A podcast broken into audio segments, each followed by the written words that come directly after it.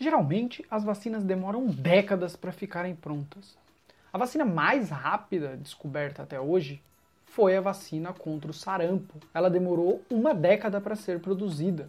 Mas quais são os motivos que poderiam levar a vacina contra a Covid-19 se tornar a mais rápida da história? Olá, esse é um canal para você que ama biologia e também para você que odeia. Eu sou o professor Renan e você está no fantástico mundo da biologia. Pandemia ocasionada pelo vírus SARS-CoV-2 levou a uma intensa busca. Diversas pesquisas foram direcionadas justamente para o tratamento ou a cura da Covid. Então, o primeiro motivo é justamente o investimento.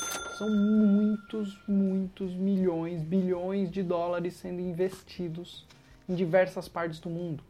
Além disso, o foco por um mesmo ideal também aumenta o número de pesquisas. Atualmente, mais de uma centena de vacinas está sendo desenvolvida e testada ao redor do mundo. E, obviamente, quanto mais pesquisas, maior a chance de conseguir uma vacina. E por fim, as vacinas gênicas, as grandes promissoras da terceira geração de vacinas. Elas são produzidas a partir de genes ou fragmentos de genes que codificam os antígenos. O gene de interesse é incorporado a um vetor de expressão, normalmente um plasmídio. Esse plasmídio transgênico é colocado no organismo. O grande desafio é fazer com que esse material genético entre na célula sem que ele seja destruído antes.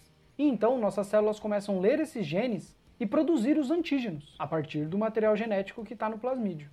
Com isso, nosso sistema imunológico detecta a presença desse antígeno e ataca ele, gerando uma imunidade.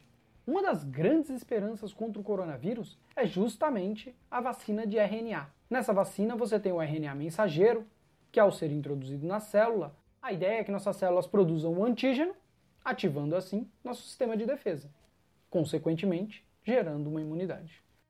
A grande vantagem das vacinas de terceira geração é que elas não demandam muito tempo para serem produzidas, porque você não precisa esperar a mutação do vírus até chegar numa linhagem que não seja patogênica.